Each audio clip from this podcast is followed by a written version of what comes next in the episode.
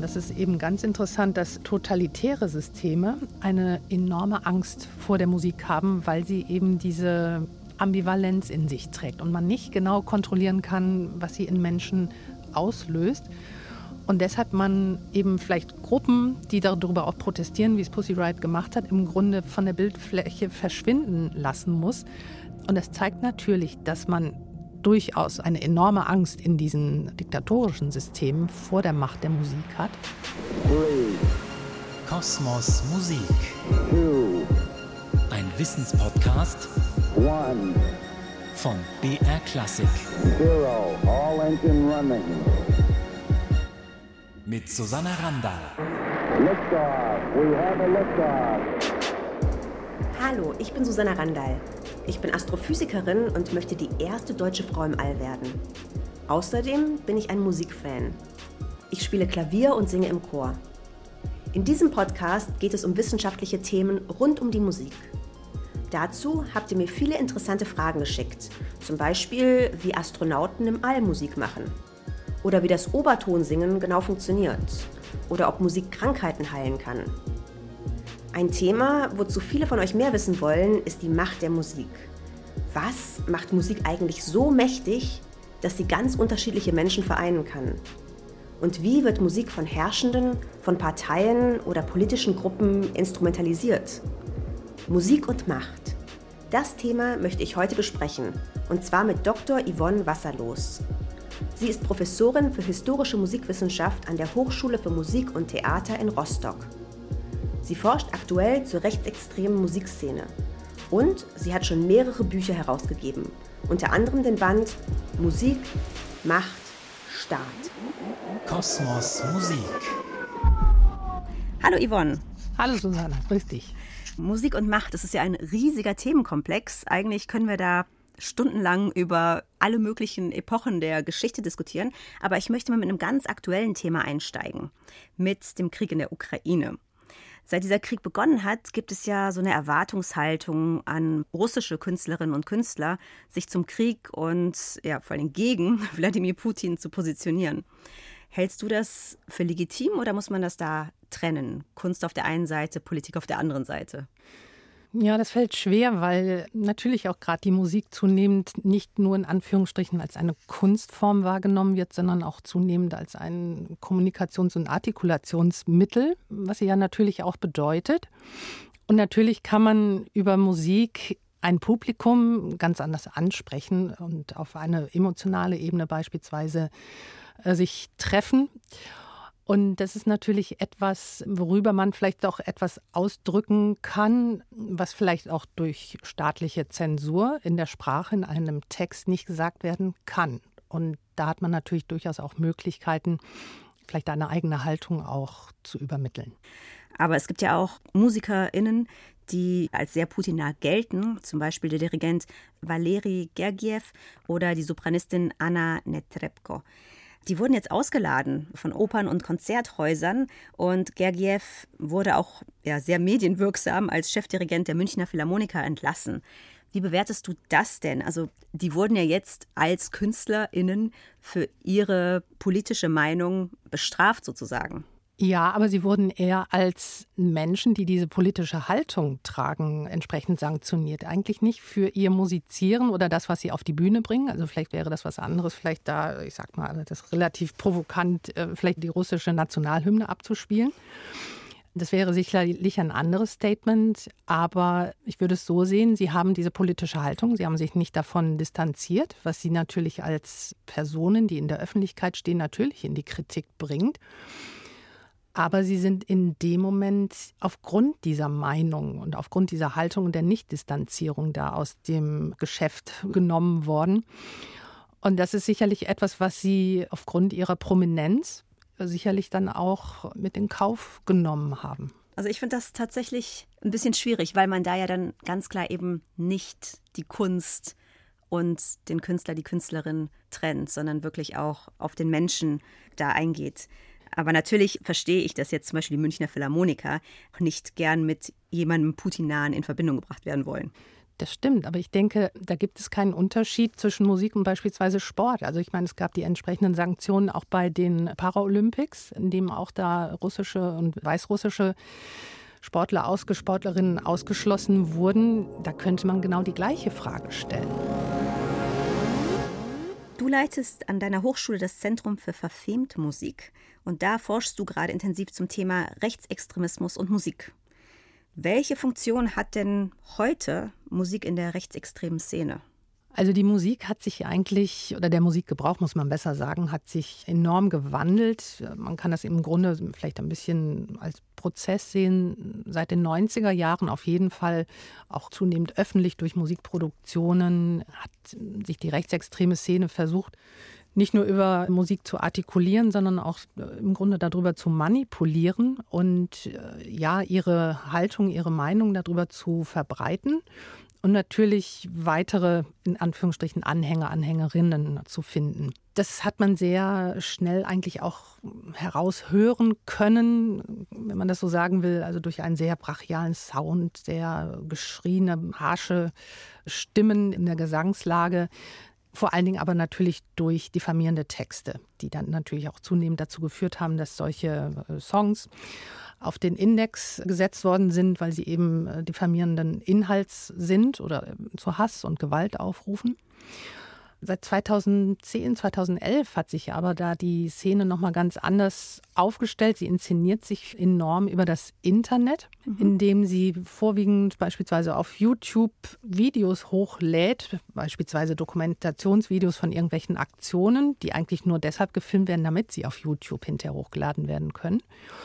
Und da kann man, habe ich festgestellt, eben ganz deutlich sehen, dass zunehmend Mainstream-Musik benutzt wird, vor allen Dingen Filmmusik, um diese Bilder noch besonders durch die Stimmung zu unterlegen und damit eine Wirkung zu erzielen. Also das heißt, das, was man da sieht, als vielleicht nicht ganz informierter oder noch nicht so in der Szene, äh, also indem man sich mit diesen Bildern beschäftigt hat, so wie ich das tue, wird man erstmal hineingesaugt und weiß gar nicht so richtig, um was geht es da eigentlich. Sind da überhaupt rechtsextreme Gedanken dahinter? Wer spricht da? Sondern es sind sehr gewaltige, eindrucksvolle Bilder. Und das ist so eine neue Qualität, auch wieder natürlich in Anführungszeichen, die äh, die rechtsextreme Szene nutzt, um sich da eben vor allen Dingen natürlich dauerhaft durch den Speicherort Internet zu platzieren. Du hast schon angesprochen, dass da auch andere Musik verwendet wird dürfen die einfach irgendwelche Musikstücke nehmen und die dann mit anderen rechtsextremen Bildern oder Videos unterlegen? Der Punkt ist, man kann diese Bilder nicht als rechtsextrem identifizieren, weil sie vielleicht einen Flashmob zeigen, in dem irgendwelche vermummten Gestalten herumlaufen durch eine Stadt, aber sie sehen da keine Hakenkreuze oder irgendwelche beispielsweise rechtsextremen Symbole oder Symbole, die auf den Nationalsozialismus verweisen, sondern das sind so ganz subtile Bildsprachen, die funktionieren. Und deshalb kann man diesen Inhalt erstmal nicht sanktionieren als verfassungswidrig. Und diese Musik beispielsweise aus Filmen zu übernehmen, wäre natürlich durch die GEMA entsprechend zu sanktionieren, weil das ja eine Zweckentfremdung ist. Mhm. Das Problem ist aber dann häufig eben die Rechtslage, weil der YouTube-Server, ich bleibe jetzt bei dem Beispiel, eben nicht in Deutschland steht, sondern in den USA und deshalb da eine ganz andere Herangehensweise, wenn Musik aus einem anderen Kontext äh, zweckentfremdet wird, wofür auch immer.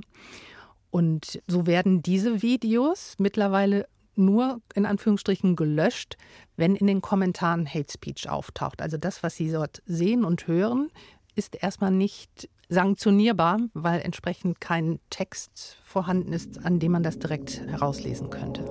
Susanna dockt an. Okay, das ist ganz schön gerissen. Auf diese Weise wollen Anbieter rechtsextremer Inhalte einer möglichen Zensur entgehen. Jugendgefährdende Inhalte werden in Deutschland indiziert. Auf die sogenannte Liste A und die Liste C kommen Medien- und Internetseiten, die nicht für Kinder und Jugendliche zugänglich sein dürfen. Dazu gehören zum Beispiel Songs oder Videos, die verrohend wirken oder zu Gewalt oder Verbrechen anreizen können. In besonders krassen Fällen kommen Medien und Websites auf die Liste B und D, zum Beispiel bei volksverhetzenden Inhalten. Dann dürfen die Inhalte auch für Erwachsene nicht zugänglich sein und die Anbieter werden strafrechtlich verfolgt. Laut der Bundeszentrale für Kinder- und Jugendmedienschutz stehen zurzeit knapp 11.000 Medien auf dem Index.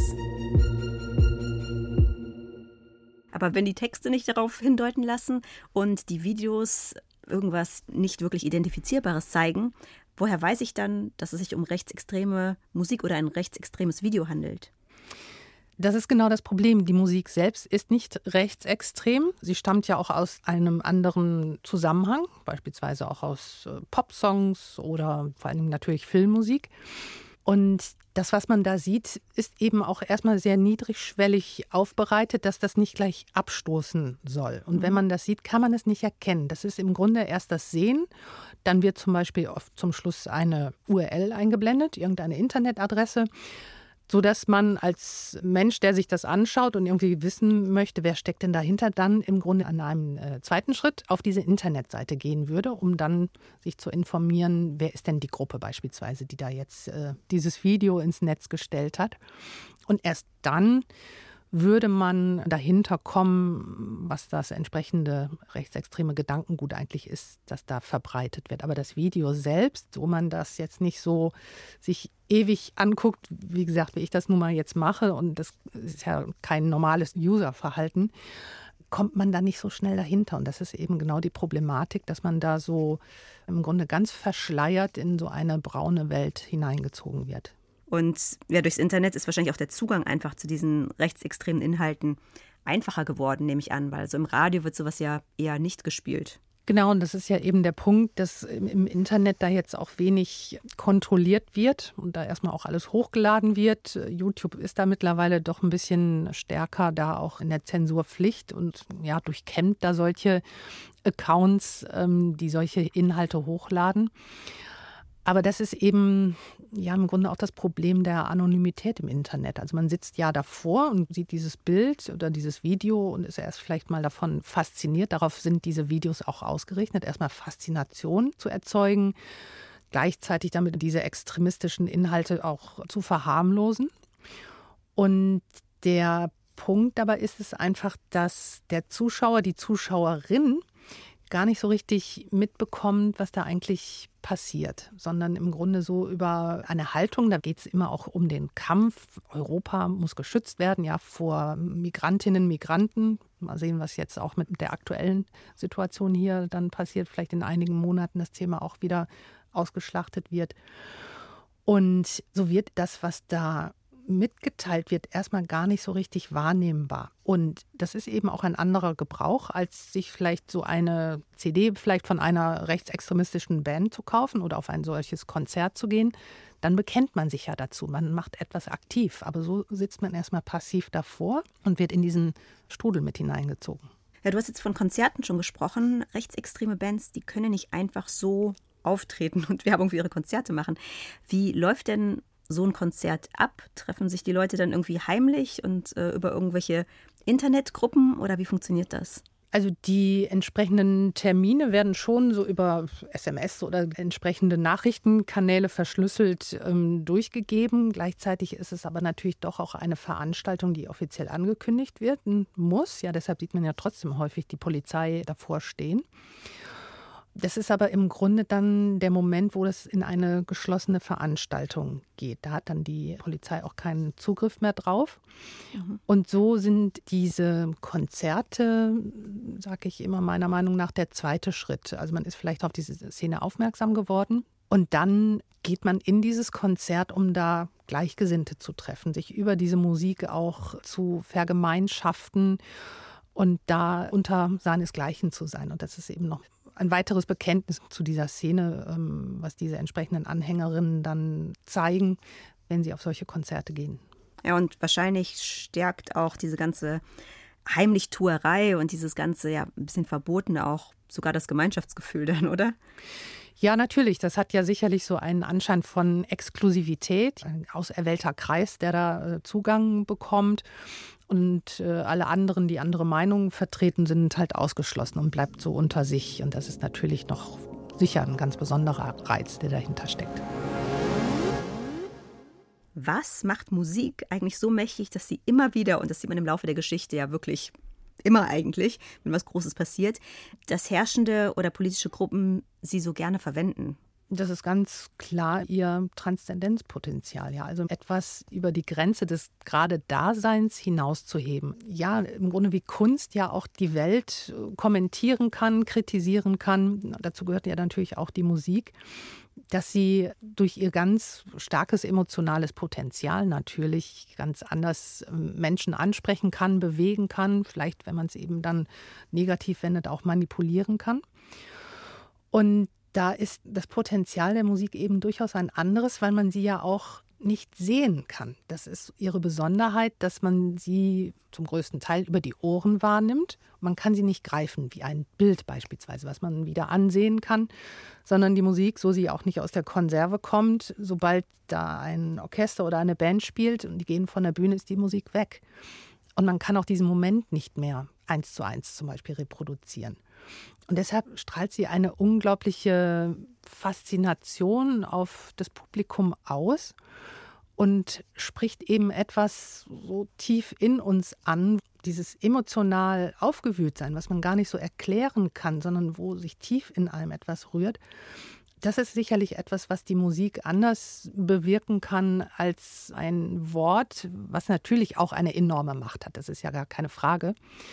Aber die Musik ist eben so subtil und so auch ja psychologisch noch so wenig erforscht, was die in unserem Gehirn in dem Augenblick macht, dass sie einfach ein Mittel ist seit der Antike, also um es auch mal als Mittel und als Kunstform, was sie eben natürlich beiderseits darstellt, was sie deshalb auch so für Herrschende so attraktiv macht, um sich darüber selbst Glanz zu verleihen, zu repräsentieren, aber auch sicherlich Identität zu stiften, was sie ja ganz enorm macht. Ja, also die Musik spricht wirklich unsere emotionale Ebene an. Ich denke da auch gerade an ja, religiöse Sekten oder in den USA ist es ja sehr verbreitet, dass diese ja, Freikirchen oder eben auch Sekten, dass die viel mit Musik arbeiten und dann dieser Trance, in die das Publikum versetzt wird, mit Hilfe der Musik. We're gonna sing, we're gonna sing, we're gonna see Jesus lifted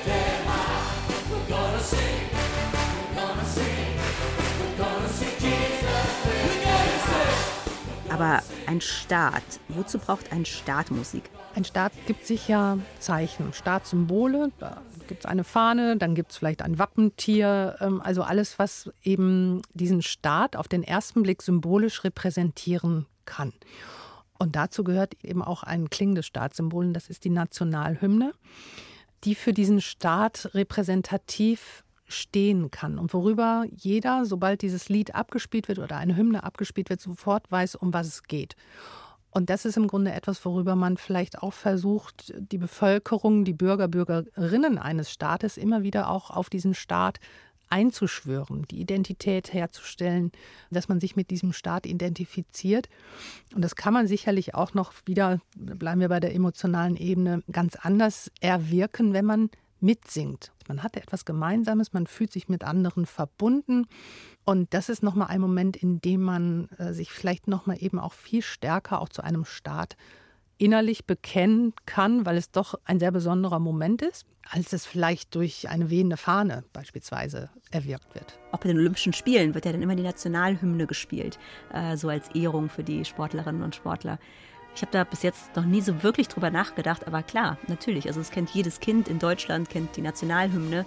Und selbst wenn ich jetzt einfach als Zuschauerin ein Fußballspiel schaue, wo eben Deutschland spielt, klar, das ist dann irgendwie doch dieses grandiose, wir spielen zusammen, uns eint irgendwas. Und das ist, ja, es ist erstaunlich mächtig.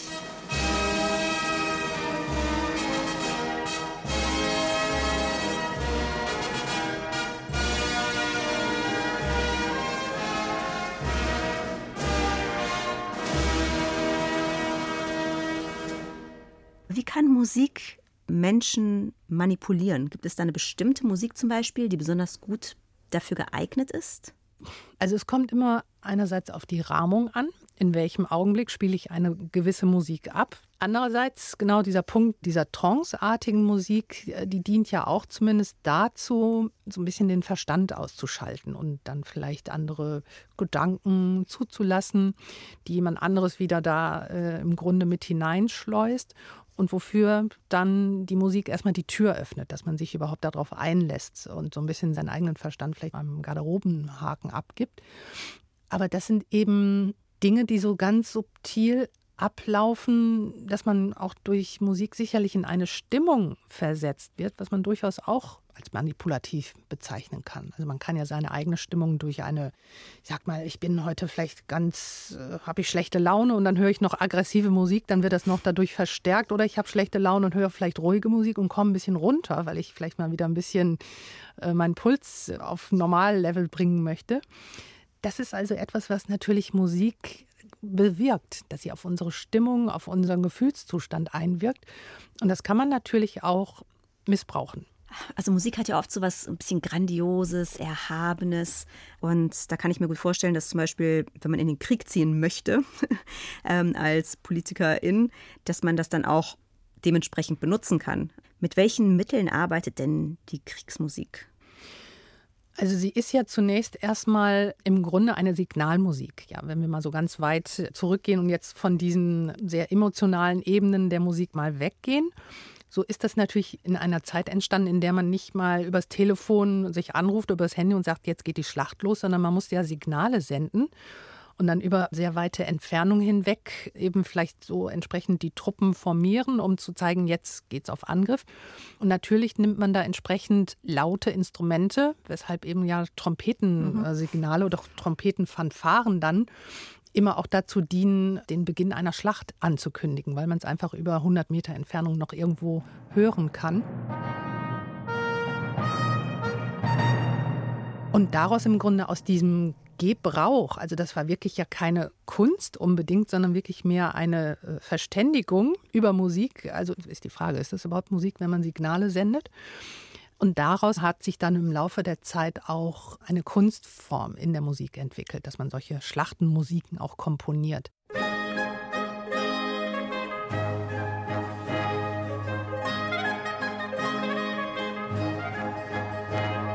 Das klingt für mich fast nach einer Konditionierung. Also wenn man dieses Signal oft genug hört eben und es das heißt immer, okay, wir ziehen jetzt in den Krieg, jetzt geht's los und dann ähnliche Instrumente und Klangelemente danach benutzt werden, um ja vielleicht auch dieses Gefühl oder diese Konnotation dann wieder zu wecken. Ähm, mhm. Das finde ich sehr, sehr spannend. Aber es ist ja nicht nur im Krieg, dass Musik benutzt wird. Also auch beim ganz demokratischen Wahlkampf wird ja auch gern Musik verwendet von PolitikerInnen. Donald Trump zum Beispiel hat das ja immer wieder gemacht. Er hat immer wieder Songs von Künstlern verwendet, von Adele, von Neil Young, von allen möglichen Künstlern. Und die haben aber dann dagegen geklagt, weil sie eben nicht für Trumps Zwecke instrumentalisiert werden wollten.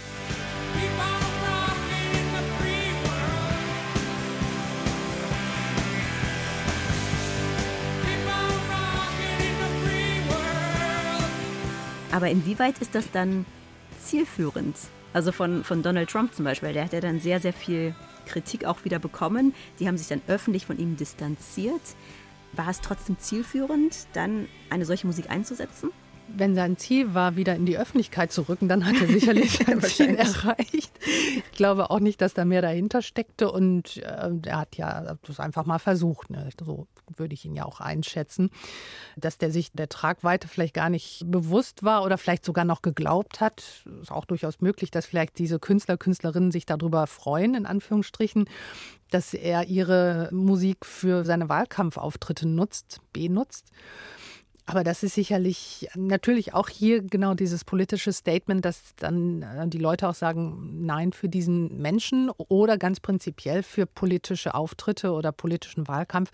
Lassen wir unsere Musik jetzt hier nicht, äh, die geben wir nicht dafür her, ne, weil sie da entsprechend ja etwas begleitet, etwas politisch gewendetes begleitet wofür sie nicht komponiert worden ist. Und das ist im Grunde der Moment von Benutzen und Missbrauchen. Und das ist sicherlich etwas, was natürlich Donald Trump ohne Absprache mit den jeweiligen KünstlerInnen dann auch so gemacht hat.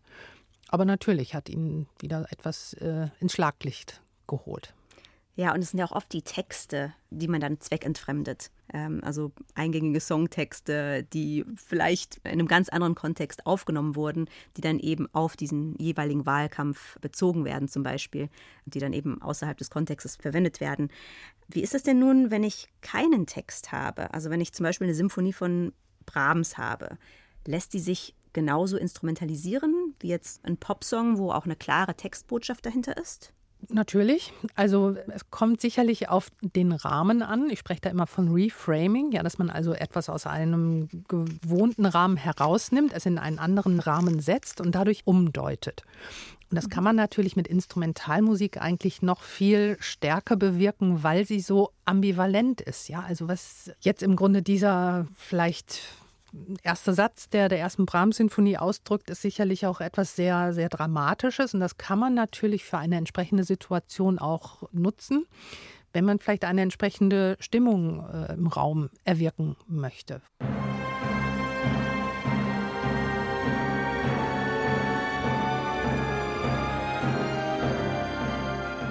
Wobei das aber natürlich eben nicht so kontrollierbar ist. Also wenn man Instrumentalmusik nutzt, dann ist sie so nicht kontrollierbar in dem Sinne, dass man nicht so richtig weiß, wie das beim Empfänger, bei der Empfängerin ankommt. Textgebundene Musik ist relativ klar, wenn man vielleicht eben diese Sprache beiderseits äh, beherrscht und den Sinn von Wörtern auch verstehen kann. Aber Instrumentalmusik ist ja nun mal sprachlos und ist dadurch so ein bisschen ja nicht so ganz einzufangen, inwiefern diese Wirkung, die man erzielen möchte, wenn man es jetzt so ein bisschen als äh, Manipulationsinstrument nutzt, inwiefern die dann auch bei dem Hörer, bei der Hörerin eintrifft. Also wenn man da auch mal sich solche Hörerinnenforschung ansieht, dann wird dasselbe Werk, derselbe Satz eines Instrumentalwerkes völlig anders von den Hörenden wahrgenommen, was die Stimmung betrifft, was die eigene Stimmung auch betrifft. Und das ist natürlich etwas, wo eine große Deutungsoffenheit dahinter steckt. Natürlich, also selbst ich als eine Person kann natürlich genau das gleiche Stück in zwei unterschiedlichen Stimmungen komplett unterschiedlich interpretieren. Mhm. Also einmal finde ich es vielleicht total traurig, ähm, anderes Mal finde ich es vielleicht gewaltig, beeindruckend. Und ich glaube, wenn man versucht, diese Musik zu instrumentalisieren, dann ist es ja auch so, dass man einfach nicht zur Rechenschaft gezogen werden kann. Selbst wenn man es ganz bewusst so einsetzt, wie jetzt zum Beispiel kriegsverherrlichend, ähm, wenn man da irgendeine grandiose Symphonie dazu spielt und die vielleicht sogar mit irgendwelchen Bildern in Verbindung bringt, dann kann man ja trotzdem danach sagen, ja, war doch einfach nur Musik, die sagen doch nichts. ist nicht meine Schuld, wenn ihr das so interpretiert. Genau, aber das ist ja auch diese düstere Seite, die man dahinter sieht. Es ist nicht nur Musik. Das ist genau das, was eben der Punkt des Ganzen ist. Sie bewirkt ja etwas. Und wenn das nur Musik wäre, dann würde man ja auch diesen ganzen Aufwand nicht betreiben und eine Musik nehmen und Bilder dazu zusammenschneiden und äh, hohe technische Qualität auch garantieren, damit man das eben auch ins Netz hochladen kann, damit die Leute sich das ansehen. Niemand guckt sich mal ein verpixeltes Video an. Also von daher müssen auch die Sachen, also was von schlechter Qualität ist, verpixelt. Das muss also auch von der technischen Seite wirklich sehr aufbereitet sein. Und wenn man damit keine Intention verfolgt, dann würde man diesen ganzen Aufwand nicht betreiben. Und da ist schon ein sehr genaues Wissen dahinter, was Musik eben im Grunde auch durchaus anrichten kann und wo ihre Wirkungen sind. Und das ist schon natürlich deshalb auch dann bedenklich, wenn da diese Vermengung zwischen der Kunstform Musik und der Intention beispielsweise einer politischen Kommentierung, einer politischen Kritik ähm, sich zunehmend miteinander vermischen. Susanna dockt an. Werfen wir mal einen Blick zurück. Auch im Nationalsozialismus wurde Musik instrumentalisiert für Ideologie und Propaganda. Deutschland beanspruchte eine Vormachtstellung in der Welt und die sollte durch Musik legitimiert werden. Als, in Anführungszeichen, Deutsch galten Stücke von Bach, Haydn, Mozart, Beethoven, Schubert, Bruckner und vor allem Richard Wagner. Wagner hatte im 19. Jahrhundert die Schrift Das Judentum in der Musik verfasst und dadurch hat er den Antisemitismus in der deutschen Musikwelt sozusagen salonfähig gemacht. Das passte natürlich perfekt ins Konzept der Nationalsozialisten. Hitler selbst war ein großer Wagner-Fan und Ehrengast bei den Bayreuther Festspielen. Ab 1935 eröffnete Richard Wagners Oper Die Meistersinger von Nürnberg jedes Jahr in Nürnberg die Reichsparteitage der NSDAP und Richard Wagners klanggewaltige Tonsprache wurde gezielt benutzt als emotional-martialische Begleitmusik bei Feldzügen der Armee. Wenn jemand jetzt eingesetzt wird, um zum Beispiel für den Kriegszweck etwas zu komponieren, kann der dann ja seine Kunstfreiheit überhaupt dazu benutzen, das unpolitisch zu machen? Also das heißt, wenn der Einsatz der Musik vorher schon klar ist, kann man sie dann trotzdem unpolitisch machen? Also, dass sie als unpolitisch wahrgenommen wird. Und wie müsste diese Musik dann strukturiert sein? Also wenn sich jemand dazu entscheidet, dann wird das ja eine Art Auftragswerk sein und dann muss der, diejenige komponierende Person das natürlich so auch entsprechend ausführen. Also was jetzt da eben politisch gewollt ist oder was der, der Charakter, die Stimmung dieses Werks ist, äh, steht auf einer anderen Ebene. Man kann aber natürlich, und da ist ja Dimitri Schostakowitsch immer ein sehr gutes Beispiel, durchaus auch als ein Mensch, der durch den Staat, die UdSSR damals äh, gegängelt wurde, um seine Existenz fürchten musste, in die KPDSU eingetreten ist, auch äh, erzwungenermaßen, der es aber immer verstanden hat in seiner Musik, die so ironisch ist und immer so am Rande des Sagbaren auch funktioniert, es immer verstanden hat, im Grunde da trotzdem auch subtil ein System zu kritisieren, das er natürlich abgelehnt hatte. Mhm und hat eben in dieser Musik, es gibt die zwölfte Sinfonie beispielsweise, die hat er für den KPDSU-Parteitag in den 60er Jahren komponiert. Und am Schluss kommt ein Finale, in dem er, ich weiß nicht, zehn, elf, zwölf Mal den Schlussakkord wiederholt. Und es ist im Grunde eine Vorführung der Parteigenossen. Aber natürlich kann man das nicht sanktionieren. Man kann ja sagen, ja, ich konnte es nicht besser komponieren. Aber im Grunde führt er sie vor, weil natürlich dieser grandiose Applaus oder dieser glorifizierende Schluss den Leuten da im Grunde vorenthalten wird, ja, indem er noch immer ein und noch ein, das ist, es ist also eine groteske Geste, die er damit einführt.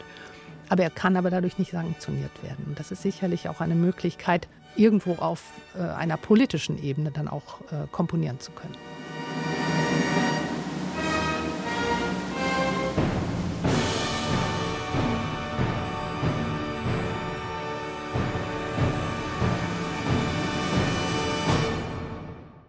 Also ich finde das brillant.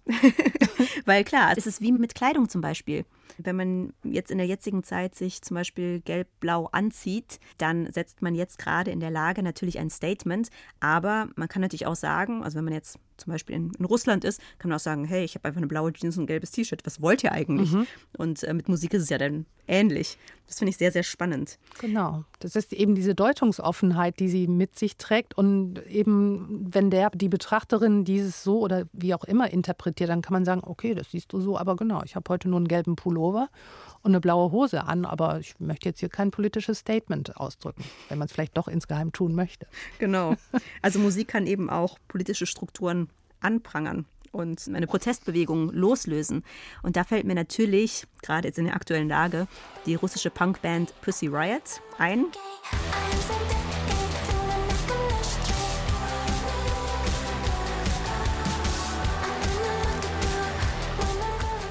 Die hat ja vor ungefähr zehn Jahren sehr öffentlich gegen Putin protestiert.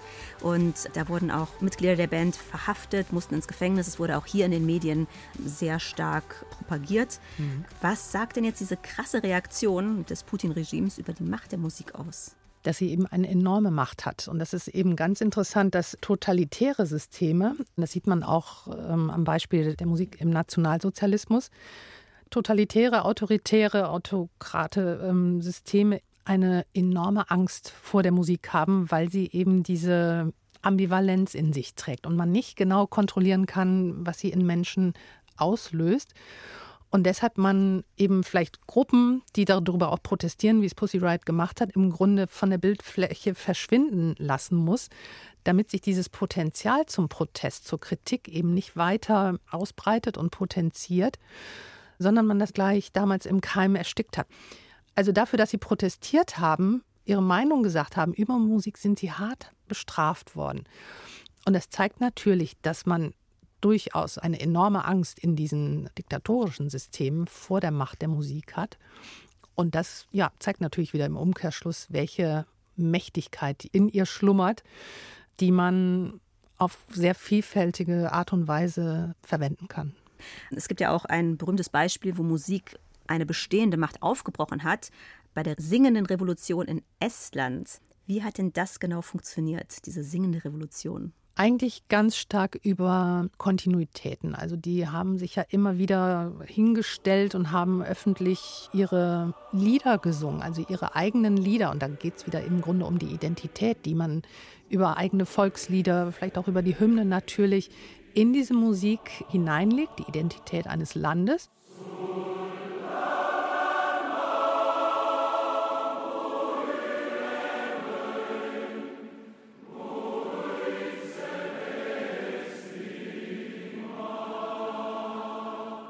Und wenn man diese Lieder immer wieder singt, öffentlich aufführt, sich zu großen Gruppen, zu Massen dazu auch zusammenfindet, dann zeigt man nach außen, das ist unsere Identität. Und wir sind damals auch von der UdSSR zwangsannektiert worden. Aber wir sind doch ein souveräner Staat. Und was man politisch zu diesem Zeitpunkt nicht erreichen konnte, hat man eben versucht, über die Kultur zu kommunizieren. Und dadurch spielte natürlich auch die Musik eine enorme Rolle. Und das ist bis heute ein unglaubliches Phänomen eigentlich, dass man über dieses friedliche Singen öffentlich seine Haltung zeigen, die eigene Identität zeigen, ähm, sicherlich auch irgendwo eine Weltöffentlichkeit darauf aufmerksam gemacht hat und einfach eine Vergemeinschaftung gezeigt hat, dass eine große Menge an Menschen nicht mit den aktuellen Zuständen einverstanden war und man da permanent durch dieses Absingen der eigenen Volkslieder gezeigt hat, wir sind souverän, wir stehen für uns und wir sind kein Satellitenstaat. Es ist unglaublich, welche Macht die Musik in dem Kontext entfalten kann. Mhm. Also wer weiß, ich würde mir wünschen, dass die Musik auch im aktuellen Konflikt vielleicht eine positive Rolle spielen könnte und vielleicht auch etwas ändern könnte. Ich danke dir ganz, ganz herzlich, Yvonne. Sehr ähm, gerne. Es war sehr, sehr spannend, mit dir zu sprechen. Ja. Ja, ich wünsche dir noch einen schönen Tag und auf die Macht der Musik. Auf die Macht der Musik und herzlichen Dank fürs spannende Gespräch. Vielen Dank. Ich habe mit Dr. Yvonne Wasserlos gesprochen. Sie ist Professorin für historische Musikwissenschaft an der Hochschule für Musik und Theater Rostock. Heute habe ich mitgenommen, wie mächtig die Musik eigentlich ist. Sie kann gezielt von totalitären Regimes eingesetzt werden, um Menschen zu manipulieren. Aber sie kann auch als Protestaktion verstanden werden. Und das Wichtigste, Musik kann nicht kontrolliert werden. Ich bin Susanna Randall. Wenn euch der Podcast Kosmos Musik gefällt, dann lasst mir gerne eine Bewertung da. Und vielleicht habt ihr es schon gesehen. Es gibt auf Spotify eine Playlist passend zum Podcast mit toller Musik rund ums Weltall. Von der Mondscheinsonate bis zu Star Wars. Viel Spaß beim Hören.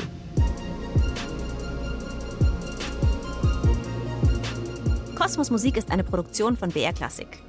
Dabei bin ich aber nicht alleine an Bord. Recherche und Skript Antonia Morin. Produktion Gino Tanner. Sounddesign Frank Schwarz. Grafik Nadja Pfeiffer. Redaktion Thorsten Preuß, Stefanie Anglohr, Ben Alber, Sebastian Flecker und Merit Forster. Und das war sie, die letzte Episode unserer Kosmos Musikstaffel. Schön, dass ihr dabei wart. Zum Abschluss habe ich noch einen Podcast-Tipp für euch. Denn heute startet in der ARD Audiothek eine neue BR Klassik Hörbiografie. Ich muss sagen, er hat mir ungemein gefallen. Allerdings furchtbar nervös. Wie ein Wilder fuhr er herum im Zimmer. Der Kerl besteht nur aus Sauerstoff. Man verbrennt sich wenn man an ihn herankommt. Herzlich willkommen zu BR Klassik Hörbiografie über Gustav Mahler. Udo Wachtfeitel präsentiert Gustav Mahlers Lebensweg zum herausragenden Komponisten der frühen Moderne und berühmtesten Dirigenten seiner Epoche. Ein Leben bestimmt von äußerer Hektik und innerer Getriebenheit, von Konflikten, Krisen und Katastrophen, aber auch von enormer Energie, von Glücksrausch und Triumphen. Siegfried, great success. I am myself satisfied of the performance. Orchestra, beautiful. Singers, excellently. Audience, delighted and much thankful. Ihr wart wieder der Beste. Hören Sie alle zehn Folgen der von Jörg Hanstein verfassten Hörbiografie über Gustav Mahler in unserem neuen BR Klassik Podcast in der ARD Audiothek